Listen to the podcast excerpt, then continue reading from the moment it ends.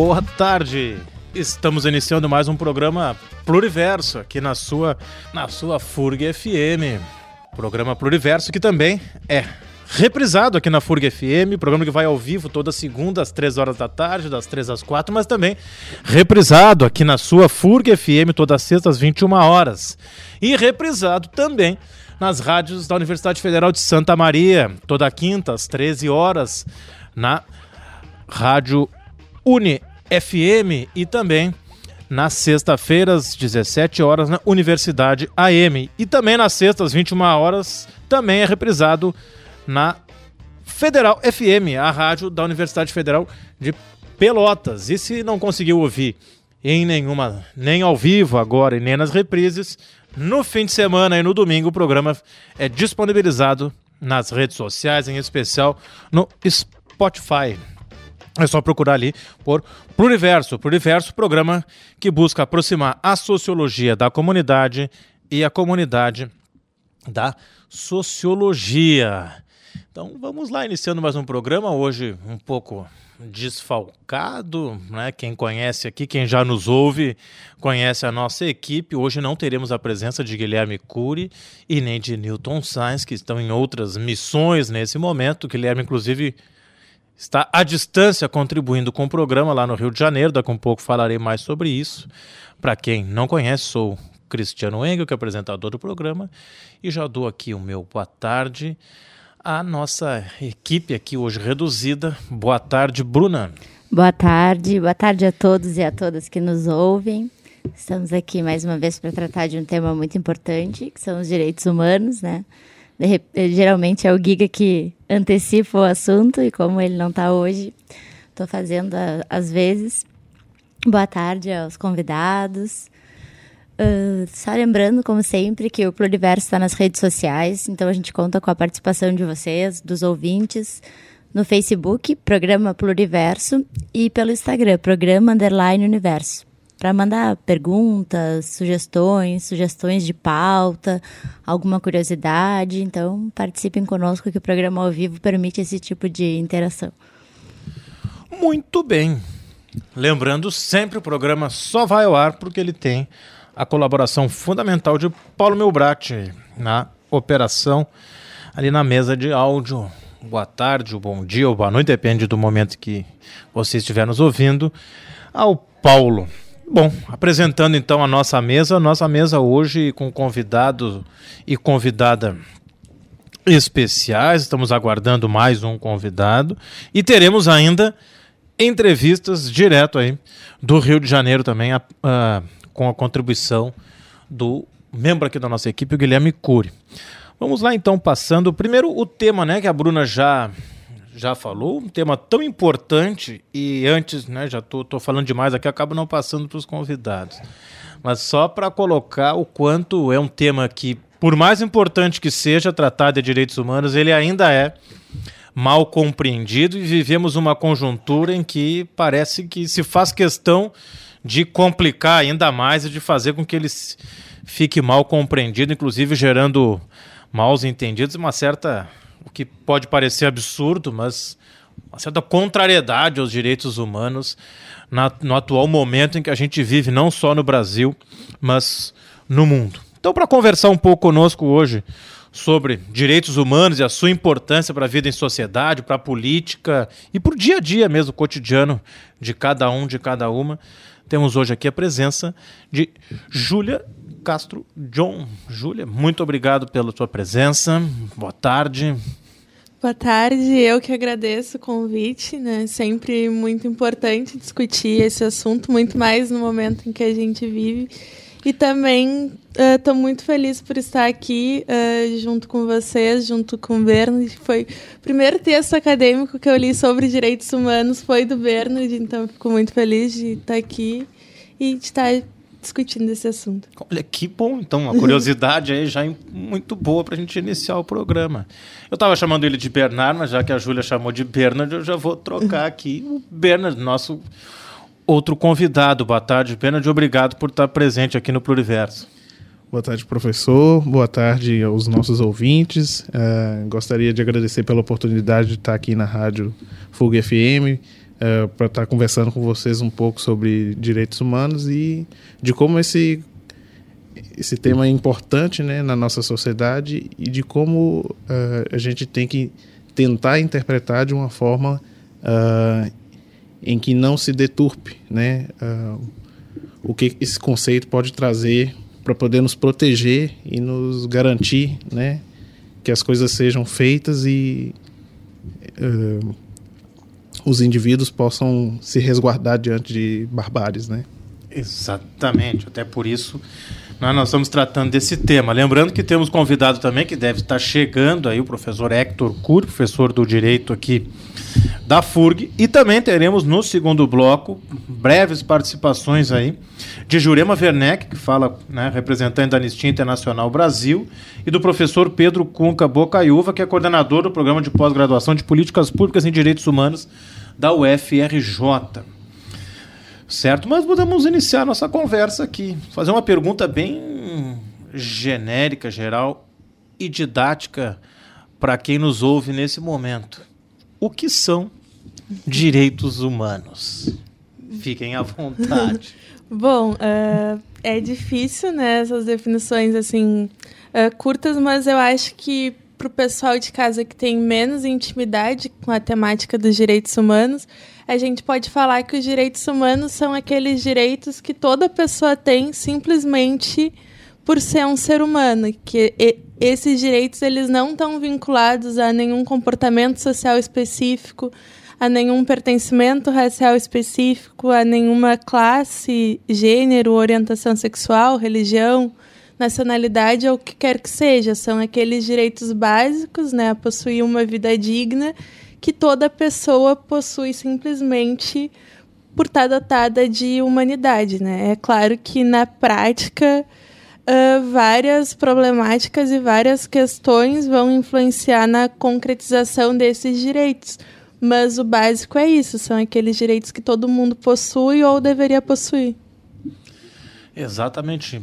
Bernard, é isto que mais a gente podia para a questão conceitual ainda de definição é do que, que vem a ser direitos humanos. E até tentando já é, ser algo, né, como a Júlia acabou de explicar para nós, digamos, tão, tão básico, assim, tão fundamental, sem querer confundir com direitos fundamentais, mas tão básico, assim, o direito de cada um, de cada uma. Né? Se a gente está aqui, por exemplo, se expressando num programa de rádio livremente, isso é direito humano.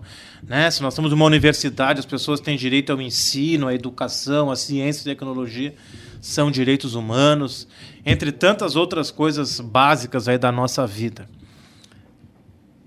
É importante e por que gera este, digamos, desconforto, contrariedade na atual conjuntura? Isso acaba sendo assustador até, para mim, pelo menos, muitas vezes.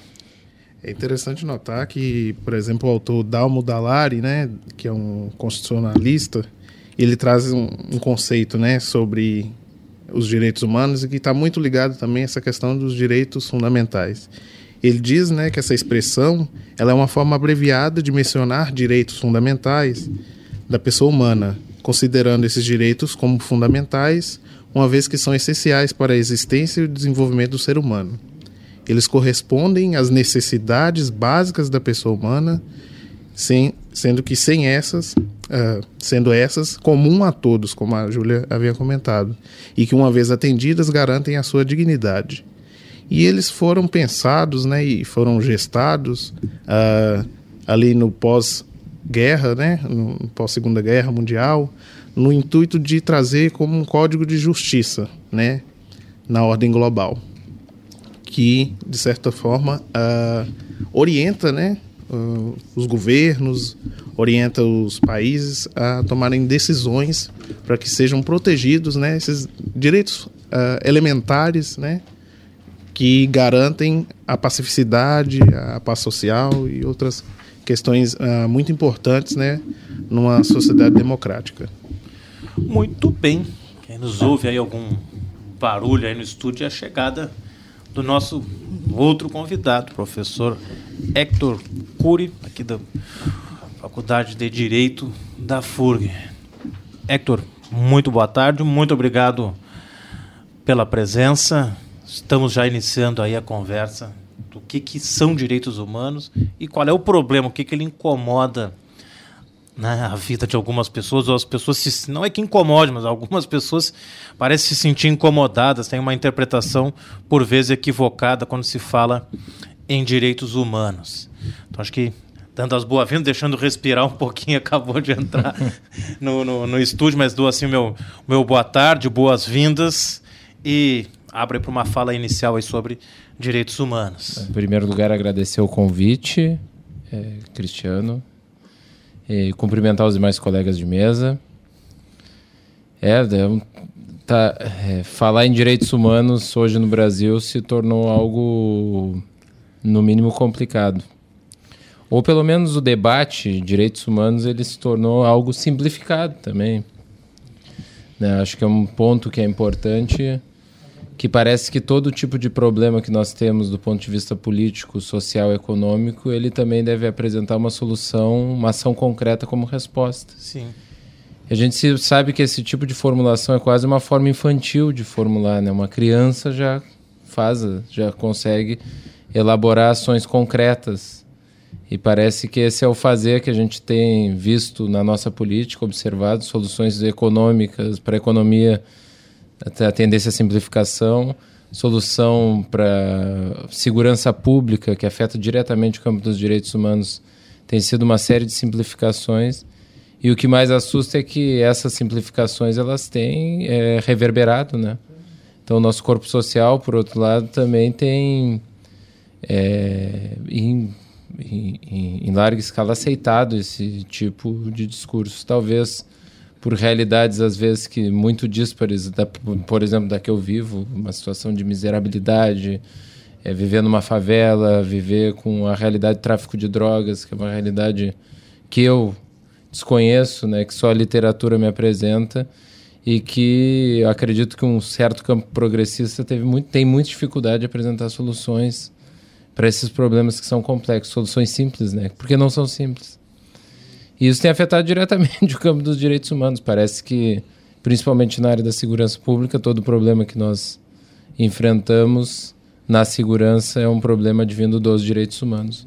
Como se fosse dois discursos opostos, né? De um lado a segurança, a proteção do patrimônio, da vida, do corpo do indivíduo, e por outro lado, do indivíduo que não é qualquer indivíduo, né? Mas enfim, e, e do outro lado, nós temos uh, os direitos humanos, que são, uh, do ponto de vista da formação histórica, do, da formação e da afirmação histórica dos direitos humanos, coisas uh, totalmente entrelaçadas e não opostas. Mas enfim, só para começar assim. Né? Exatamente, aí vem aquela motores. Que, que muitas vezes dizem esse pessoal dos direitos humanos, né, como se fosse um grupo específico, como se fosse uma coisa separada, quase que né, da, da, da realidade. E, enfim, acho que a gente começa assim, então, introduzir o tema e a gente pode passar, acho que para algumas, né, o Hector traz alguma coisa, né, questão importante da dificuldade muitas vezes de transformar em ação prática, até vezes porque, real, porque realmente não são muitas vezes questões simples e que não têm respostas é, é, simples no curto prazo e aí então acaba se tendo muitas vezes uma, um erro de interpretação e que, na minha visão, muitas vezes é, é, até mesmo proposital, né? faz parte, do, inclusive, do, do jogo político. E, e assim, né? repasso aos convidados e à convidada né? para a gente seguir aí nessa reflexão sobre direitos humanos. Dá para se dizer que. É claro que também, antes de fazer a pergunta, generalizar direitos humanos é também algo complicado, né? Como o Hector falava, uma coisa é quem está na condição né, de branco, classe média, servidor público, é bem diferente da realidade de quem é, é, é negro, é periférico, LGBT, que já sofre aí uma série de, de, de problemas na sua vida em sociedade, também no que vai dizer né, em, uh, respeito aos direitos humanos. Mas, de maneira geral, a gente pode dizer que vivemos um momento de retrocesso em direitos humanos ou seria um erro analítico dizer que a gente vive um momento de retrocesso? Muito bem, a mesa é... respira. é, bom, eu acho que a gente pode dizer que a gente vive um momento de retrocesso, mas não pode pensar que essas violações que hoje se escancaram começaram uh, nesse momento, né? Hoje a gente vê vários processos uh, que uh, intensificam uh, violações de direitos humanos que já aconteciam, que aconteceram em outros governos e que vem acontecendo secularmente. Então, sim, há um retrocesso, eu acho que a gente pode falar nisso, mas a gente não pode ser inocente de pensar que tudo começou agora, né? Exatamente, acho que é mais ou menos essa a leitura. Bernardo, não sei se era essa a tua posição também. Sim, sim. A minha posição segue também nesse sentido, porque os direitos humanos são uma construção histórica, né? Uh, não é um conceito dado, não é um conceito pronto, é um conceito que ele é construído através da realidade histórica dos lugares onde ele é produzido, né?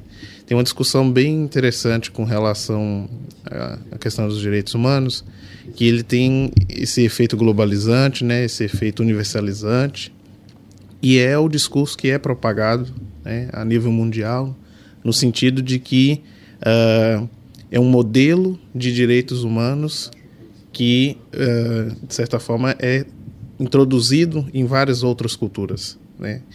Só que quando a gente fala em direitos humanos, a gente tem que pensar numa outra perspectiva também, que é a questão de trazer isso para a realidade do povo, né? trazer para a realidade das pessoas, para a realidade local. Né? Uh, tem uma discussão muito forte entre universalismo e relativismo cultural, né, que caracteriza principalmente o, o termo direitos humanos, porque ele, como havia comentado, foi pensado ali pós Segunda Guerra Mundial e com uma forma de limitar, inclusive, a atuação do Estado de forma repressiva e de forma que vai uh, prejudicar os seus cidadãos, os seus indivíduos, os sujeitos que compõem a, que compõem a sociedade uh, a gente tem que perceber que direitos humanos tem que ser trabalhado numa perspectiva uh, de abarcar a realidade local. Né? E tem alguns autores que vão trabalhar com essa questão da localidade e que vão propor. Porque o, o direitos humanos tem uma coisa muito forte que é relação ao discurso, né? O discurso que está por trás do, da expressão de direitos humanos. E aí a gente tem que uh, fazer um exercício um pouco mais analítico, porque direitos humanos são para todos e eles devem ser percebidos como mecanismos de luta, né? Então, os direitos humanos vêm dos processos de luta, né? Não é nada, não, não são direitos meramente concedidos, são construídos, né? De uma forma epistemológica, de uma forma mais na prática, né? E que a partir disso, que é um conceito que não é fechado, ele vai se ressignificando e vai se adaptando, se readequando conforme a realidade de cada local. Eu gostaria que, de colocar aqui na mesa também, uh, primeiro, né, essa questão dos direitos humanos, como o Bernard colocou, da construção histórica, tem total afinidade com a questão da cidadania, né? Os direitos, toda essa toda essa evolução. E que eu queria propor é que, que a gente desse algum exemplo a respeito dessa questão da localidade da, e das questões culturais em relação aos direitos humanos para aqueles que nos ouvem, né? Porque eu sempre puxo que a gente está né, falando, conversando com a comunidade. Então, acho que a gente podia mais ou menos dar um exemplo de que essa o que, que a intervenção dos direitos humanos numa certa localidade pode ter um efeito, por exemplo? Uh, bom, né? Uh, pensando em Brasil, eu acredito que o que mais atrapalha na concretização dos direitos humanos é o racismo, a misoginia, né, LGBTfobia e o neoliberalismo exacerbado, né? Uh, sobre a questão do racismo, eu queria depois falar uh, sobre o projeto anticrime do governo Bolsonaro, que eu acho que é uma ação uh, bem concreta de violação dos direitos humanos produzido por esse governo. E de ações, assim, um exemplo de ação, a própria Anistia Internacional, eu acho que ela é um dos maiores exemplos uh, de ação sobre segurança pública e segurança da população negra, que é a principal vítima de violência uh, no Brasil, é a Anistia Internacional, que vem desenvolvendo uh, um trabalho muito, muito grande, não só de produzir relatórios, produzir conhecimento sobre o que de fato ocorre nas comunidades, nas comunidades negras, uh, mas também de divulgar, de ir para os espaços de poder político uh, falar sobre essas questões, né? E aí falando sobre uh, essa questão da, da população negra ser principal vítima de violência, uh, talvez uh, alguns ouvintes pod, possam estranhar, porque o estigma da pessoa negra é um estigma de uma pessoa criminosa e não de uma e não o estigma de uma vítima, né? Quando a gente pensa no nosso imaginário racista, a gente imagina que o criminoso seja uma pessoa negra e pobre e a vítima seja uma pessoa branca e de classe média. Mas, na verdade, uh, não precisamos nem recorrer a dados dessas organizações de direitos humanos, como a Anistia Internacional, usando os próprios dados da polícia e os dados dos órgãos govern governamentais, a gente tem que 75% das vítimas de homicídio no Brasil são homens negros, né? Então a gente vive num contexto uh, de massacre da população negra e temos uh, algumas organizações de direitos humanos que voltam suas ações para isso e outras que ainda estão naquele humano universal que é branco e que não enxergam todo esse processo. Muito bem, acho que a, a Júlia traz um elemento importante que é o trabalho da Anistia Internacional. Paulo, não sei se a gente pode entrar agora com a breve entrevista aí falando da Anistia Internacional com a Jurema Werneck, que é a coordenadora, que é responsável pela Anistia Internacional Brasil. Pergunta é qual o papel da Anistia Internacional e principalmente em relação à cidade do Rio de Janeiro, de, de, toda essa complexidade da cidade nessa luta pelos direitos humanos, essa relação da, da importância do evento aqui na UERJ. Bom, a Anistia Internacional é um movimento global que tem expressão aqui no Brasil através da Anistia Brasil, que tem como, como chamou para si a, miss, a missão de engajar pessoas na luta por direitos humanos, engajar pessoas na luta por inclusão e dignidade e liberdade. Isso significa dizer que tem uma expressão aqui na cidade, ou seja, de buscar dialogar com as pessoas. A Anistia é, desenvolveu várias, desenvolveu, desenvolveu várias ações no sentido de ser uma plataforma de, de, de dar voz e demonstração da violência é, institucional, racial e policial no Rio de Janeiro, a partir da voz das pessoas que, que vivem essa situação e ao mesmo tempo que a partir dessa voz a gente convida as outras pessoas que não vivem diretamente essa experiência para entrar em ação. Porque não, não precisa. Tem gente que vive isso, tem gente que não vive, mas pode também fazer alguma coisa. Né? É isso que a gente faz. Aqui, esse evento, quando se pergunta de como fazer uma comunicação participativa, é uma forma de perguntar também para a Anistia Internacional: como fazer com mais gente participe desse diálogo. Nós somos, uma, como eu disse, uma organização global e sempre buscando esse desafio de ter também a voz local, a voz de cada pessoa uma, uma plataforma e uma chance para todo mundo se expresse e entre em ação. Ou seja, isso tem a ver conosco, isso convida a anistia à reflexão e também me leva como diretora executiva à tomada de decisões em relação de como engajar mais gente de todas as vozes, todas as cores, de todas as formas. Tá ótimo, Dirão. Muito obrigado. Obrigada a você. Muito bem, aí Jurema Werneck, falando pela Anistia Internacional Brasil, ela que tá, foi entrevistada aí pelo Guilherme Cury, aqui do programa, lá no Seminário Internacional Comunicação Participativa e a Luta pelos Direitos Humanos, lá na Universidade Estadual do Rio de Janeiro. Acho que a gente já pode aproveitar e passar para a primeira música, que não vamos ouvir toda, já aviso o nosso ouvinte, nosso ouvinte, a música é muito grande, mas a música é importante porque é uma música também da Anistia Internacional, com vários artistas, várias artistas. Quem, quem nos ouve aí já vai detectar ao longo da música. A música se chama Manifestação.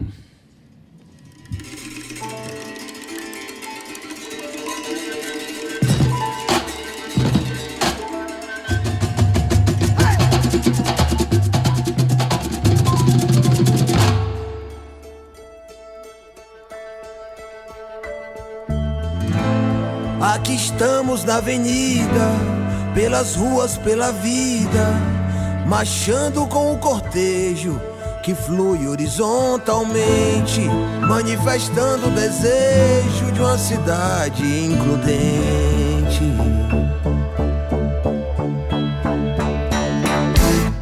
Uma nação cidadã traduzido numa canção, numa sentença, num mantra, num grito, numa oração. Por todo jovem negro que é caçado pela polícia na periferia. Por todo pobre criminalizado, só por ser pobre, por pobrefobia. Por todo povo índio que é expulso da sua terra, por um ruralista, pela mulher que é vítima do impulso covarde e violento de um machista. Por todo irmão do Senegal, de Angola e lá do Congo aqui refugiado pelo menor de idade sem escola a se formar no crime condenado. Por todo professor da rede pública, mal pago e maltratado pelo Estado, pelo mendigo roto em cada súplica, por todo casal gay discriminado.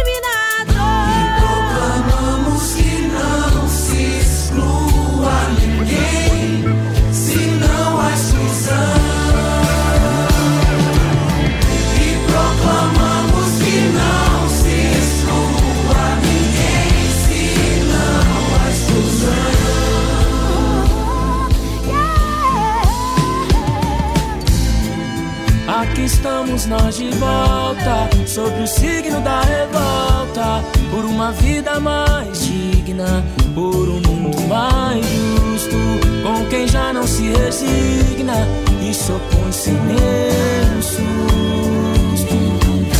Há uma classe dominante, hostil à população. Numa ação dignificante que nasce da indignação. Por todo homem algemado ao poste, tal qual seu ancestral posto no tronco. E o jovem que protesta até que o prostre o tiro besta de um PM bronco. Por todo morador de rua sem saída, tratado como lixo sobre a ponte.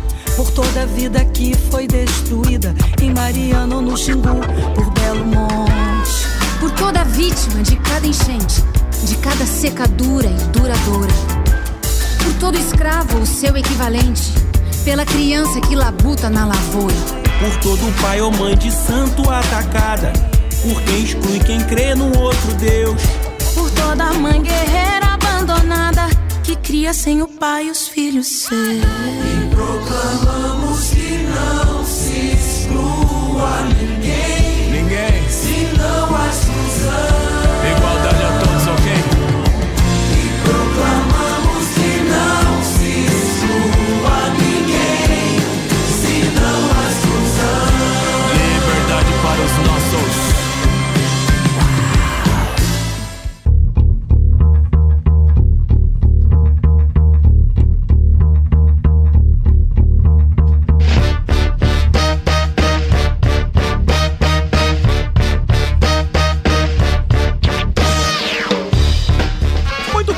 Ouvimos aí a música Manifestação da Anistia Internacional.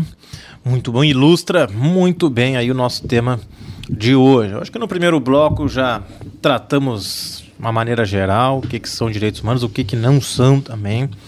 E né, eu fiz uma pergunta um pouco, é, digamos, provocativa, né, no sentido de se tivemos um retrocesso é, em direitos humanos e que é resultado sempre de luta né, contra e a favor, acho que é um processo permanente, é importante a gente ter consciência disso.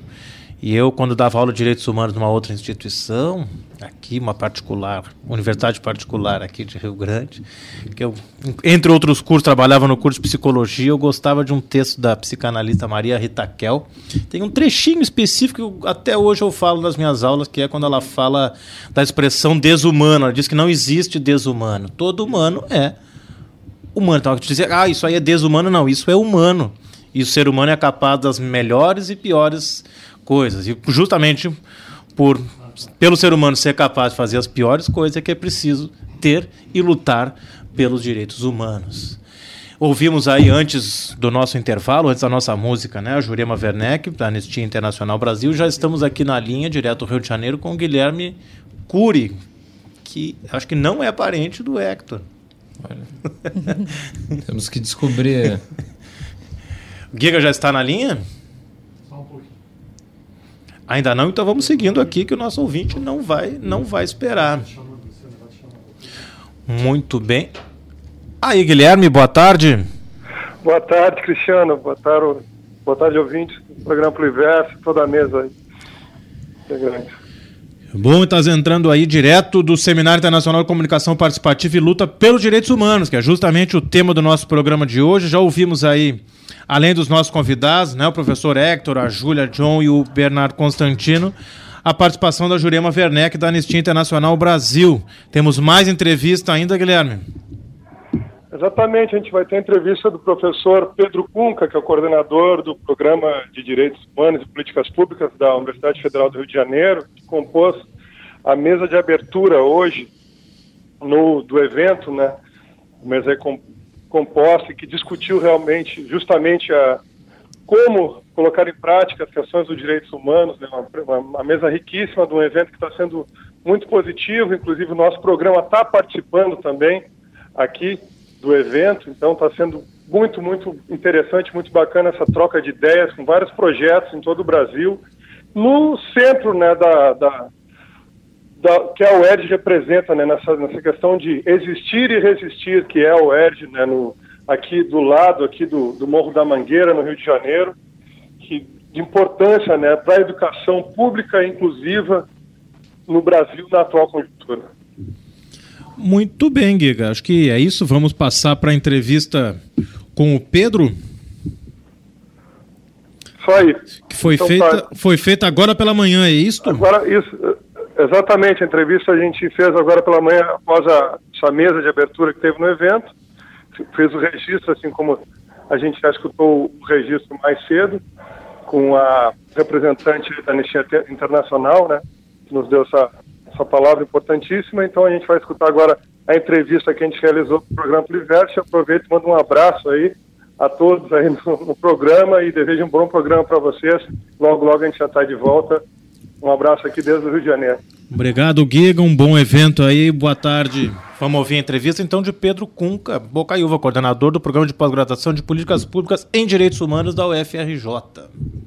Bom, o seminário internacional que trate de comunicação participativa e direitos humanos, ele tem um, um papel importante no sentido de que ele articula a comunidade de pesquisa, ensino e extensão, né? e, então tem ativistas, ele tem pesquisadores, ele cria essa interseção importante que é saber que com uma luta em torno de direitos, como conflito social é, e como o conjunto das lutas sociais no país se articulam e se correlacionam com grande poder e intervenção das dinâmicas midiáticas nos seus vários aspectos, tanto do ponto de vista dos aprendizados, da constituição das mensagens, da construção de esferas públicas, da unificação de plataformas e da construção de mensagens, né?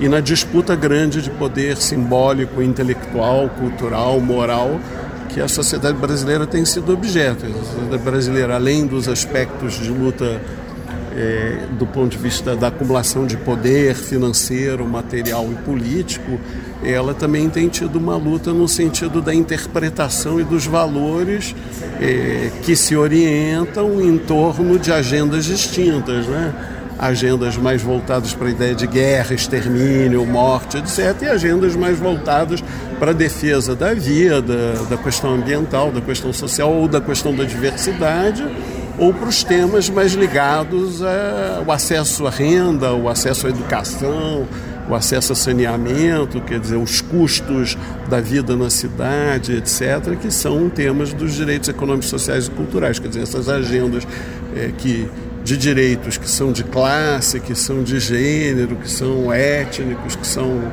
os mais variados do ponto de vista de como se combate as múltiplas desigualdades e segregações, se ligam também a um campo de forças que se amplia, que faz uma leitura mais conservadora, agenciando, digamos assim, é, os temores é, ligados àqueles que é, supõem que estejam ameaçados na sua propriedade, na sua vida, etc., e que não estão muito dispostos a ceder e que, ao mesmo tempo, tem uma mobilização também do medo, o sujeito que supõe que vá barrar um crime, etc., etc., ou todas as outras ameaças, se ele se desprender, se desligar, desvalorizar o outro, desejar a morte do outro, que não é verdade. Quer dizer, na realidade, no país tem se acentuado uma agenda de morte e tem se acentuado uma agenda de desemprego, de perdas, etc., um pouco de cada um por si, que, digamos assim, é suficientemente, foi, foi suficientemente forte para utilizar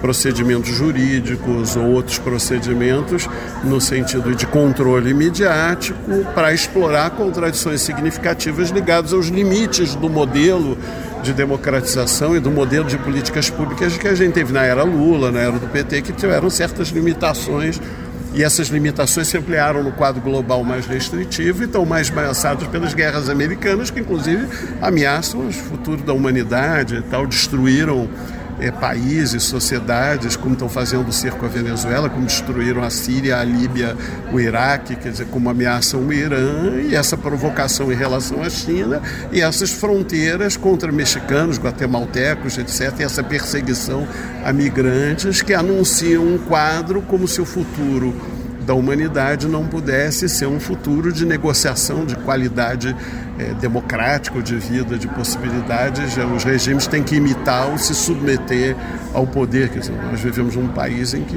de repente, até o presidente da República bate continência para a bandeira norte-americana. Nós estamos num país em que é, se defende abertamente o direito de ter uma arma para matar o sujeito que pode ameaçá-lo e as escolas deixam de funcionar, não tem investimento para saneamento, etc., que geraria emprego, geraria renda. Quer dizer, a gente pensa mais em construir, a gente, em vez de gerar emprego, construindo escolas, fazendo saneamento e tal, a gente vai construir presídios verticais para depositar gente.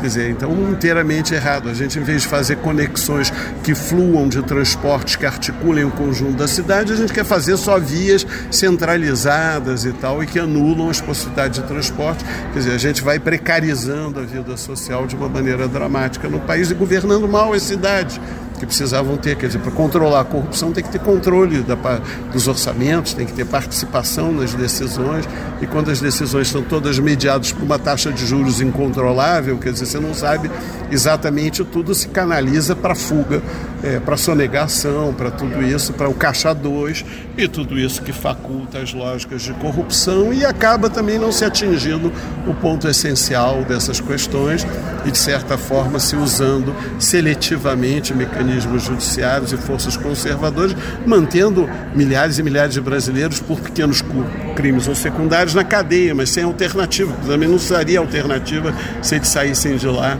É? Então, quer dizer, essa, essa lógica de repensar a economia, repensar as condições do país, são decisivos e sem os meios dos direitos fica um horizonte muito complicado. Né?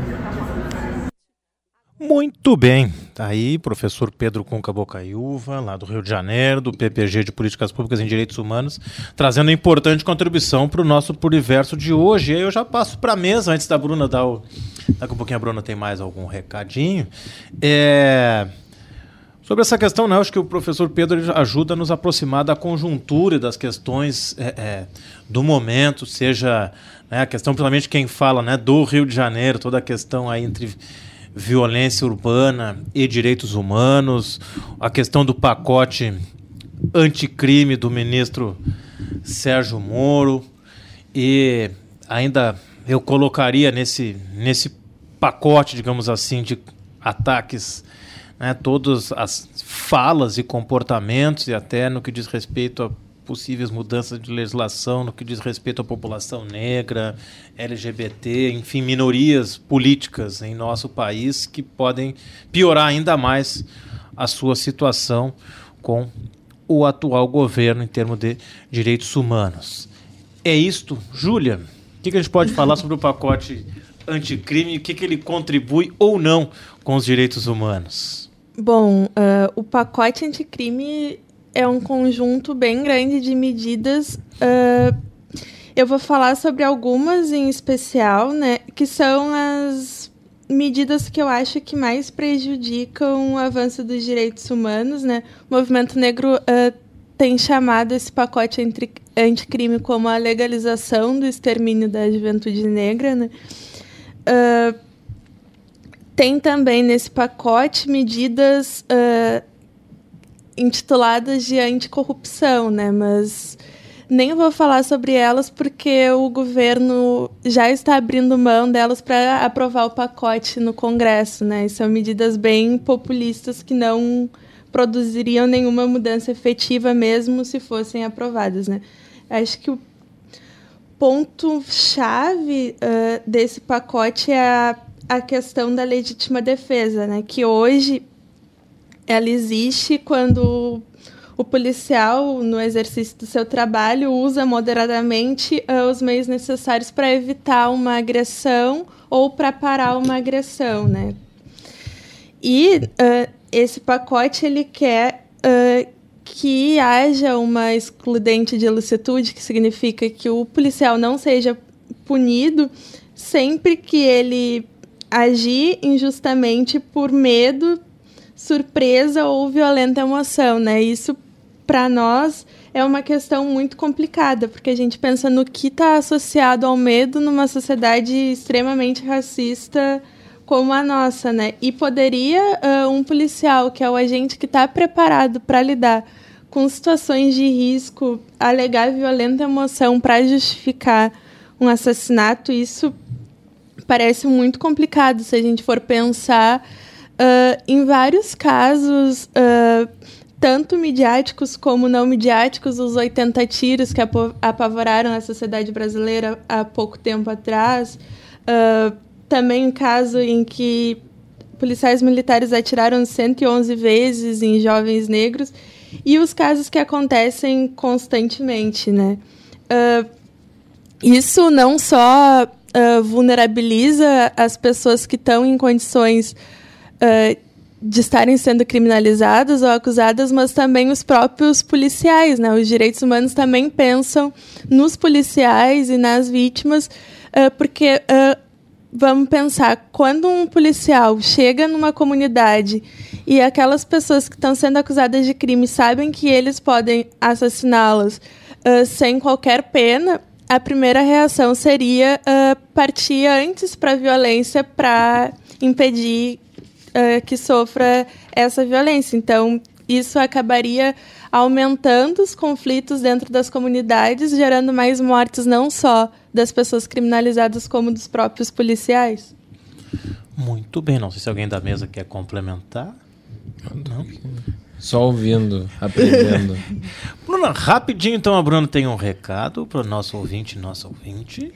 É, não é do, não faz parte do formato do nosso programa, né? Ficar fazer propaganda de eventos, mas como tem tudo a ver, né? Conversa com a temática que a gente está colocando aqui na mesa hoje, faço um convite. hum, é um primeiro seminário de ciência política da UFPEL, que é produzido pelo programa de pós-graduação em ciência política. E as inscrições vão até o dia 5 de julho. Então, aqui, Pelotas, pertinho, matemática ótima, né? Vão discutir a ciência política. Então, fica o convite a todos. Tem a possibilidade de envio de trabalhos acadêmicos e também palestras e mesas redondas.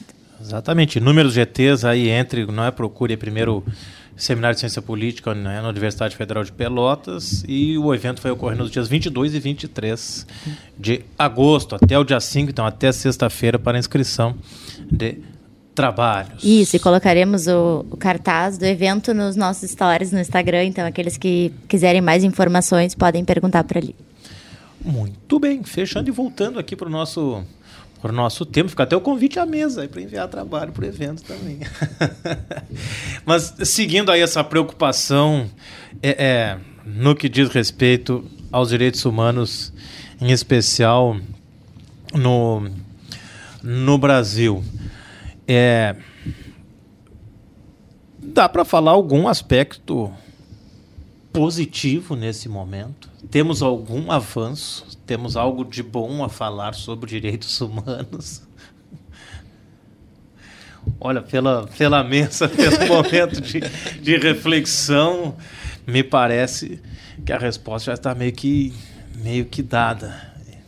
É isso, difícil falar em algo positivo nesse momento, algum avanço nesse momento. É. Sim.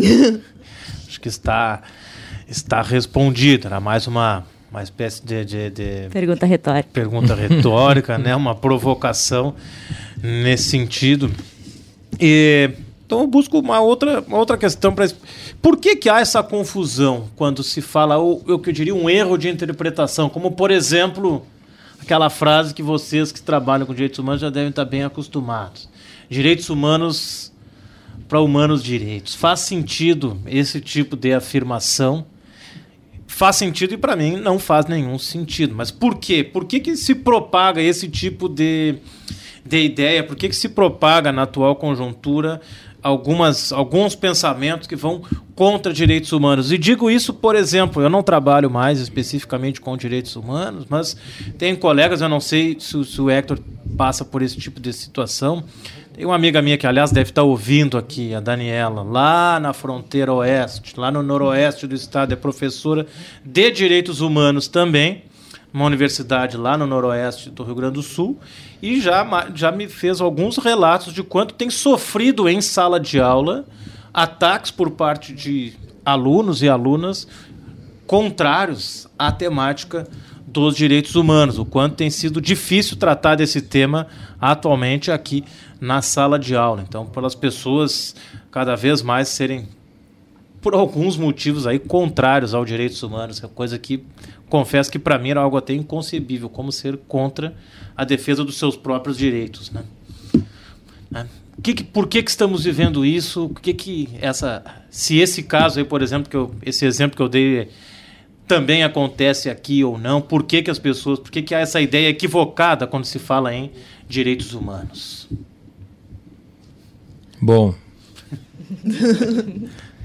acredito que em primeiro lugar, assim, é, que não é fácil, né? A resposta não, não é simples, porque são, é, são sempre respostas é, essa questão ligada aos direitos humanos tratado como um campo ideológico, vamos dizer assim, ele é multifacetado. A gente pode inferir assim que da comunidade acadêmica seja talvez desinformação, Sim. Pura e simplesmente desinformação, desconhecimento do que, que representa.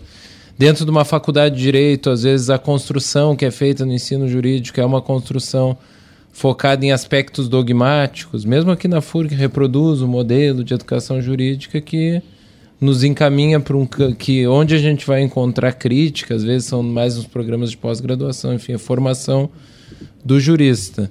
Mas acredito que fora da, da, da- do- desse, dessa pequena fração, aí, aí a coisa amplia mais. Desde a,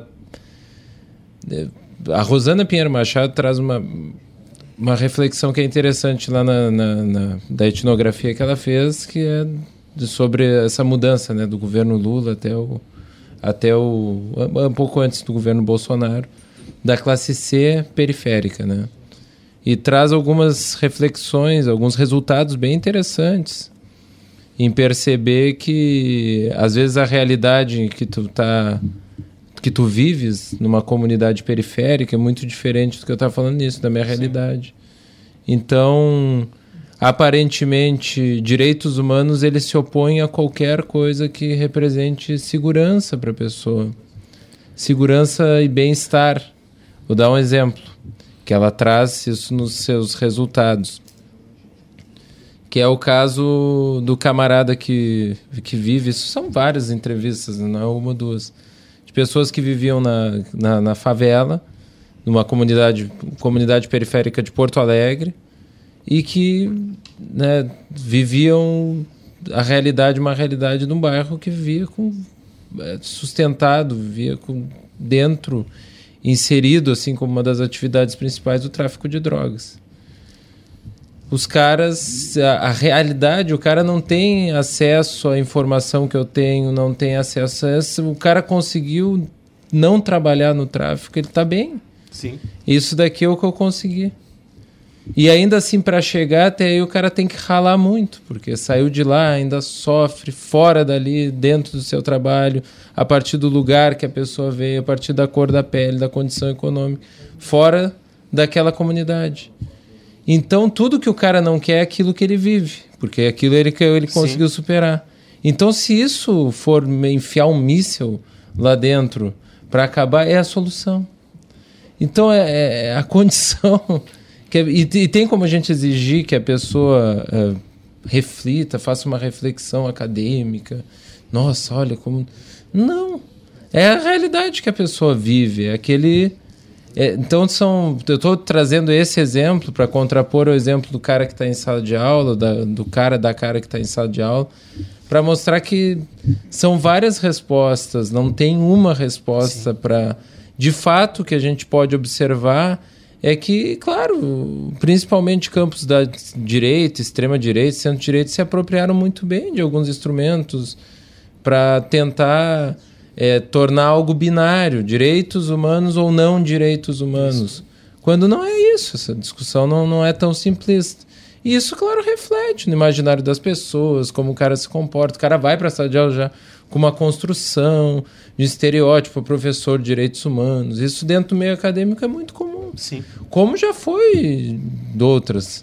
Mas assim, esse é só uma fração, porque fora desse espaço é, é- tem vários. Tem o cara que é precarizado no trabalho, tem o homem branco entre 30 e 40 anos de idade, que é o cara vê que todo problema tá ligado ao feminismo, tá ligado ao feminismo negro. Os caras falam isso na entrevista.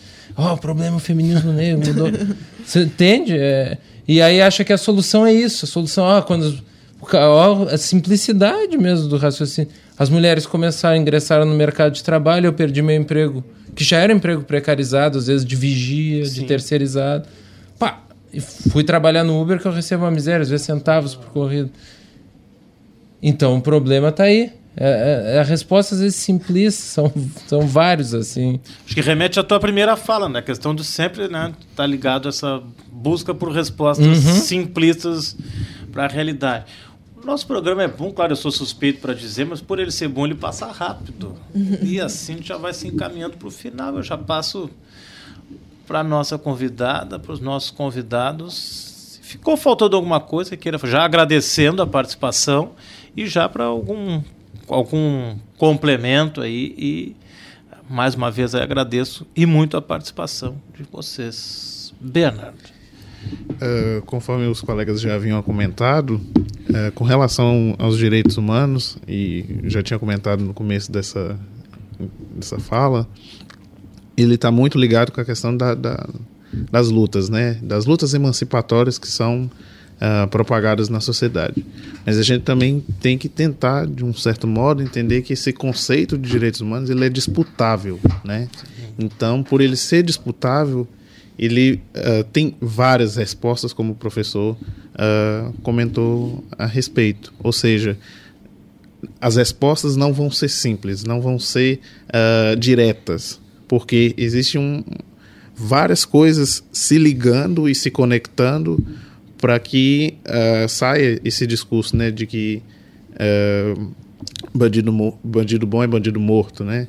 E que também uh, direitos humanos para humanos direitos. Só que, na verdade, os direitos humanos são as coisas mais eleme- elementares eh, da nossa sociedade, porque nos garantem eh, que nossos direitos sejam cumpridos, né?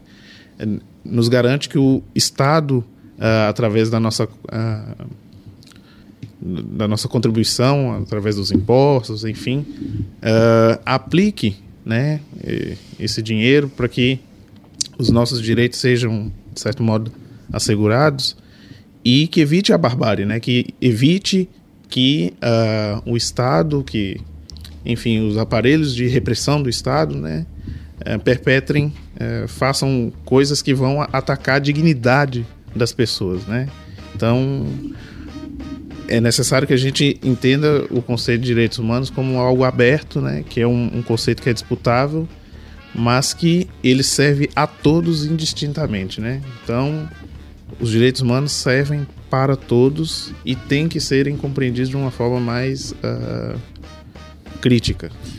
Muito bem, pelo jeito teremos que ter outro programa com esse tema. Júlia, Ah, bom, rapidamente, né? ah, penso como Bernard, ah, um ponto que eu acho que é importante da gente destacar é que os direitos humanos são necessariamente contra-majoritários. Então, muito embora eles sejam de todas as pessoas, nós vamos ah, lutar por pessoas específicas que são justamente aquelas pessoas mais estigmatizadas dentro da sociedade. Então, é óbvio que essa luta vai ser sempre muito estigmatizada porque ela vai lutar por aquelas pessoas mais oprimidas e que possuem menos acesso a esses direitos, né? E outro ponto que eu falei muito sobre a questão racial, né?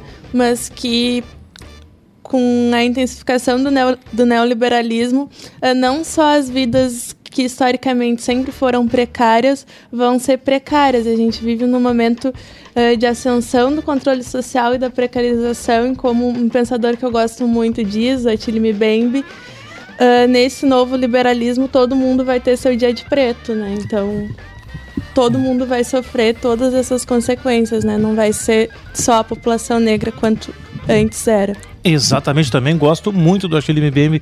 Professor Hector, muito obrigado. Estamos encerrando. Obrigadão. Obrigado, obrigado a quem nos ouve nesse momento. Acompanha nas reprises, na UniFM, na Universidade AM, na Federal FM, aqui na FURG FM e no Spotify. Muito obrigado.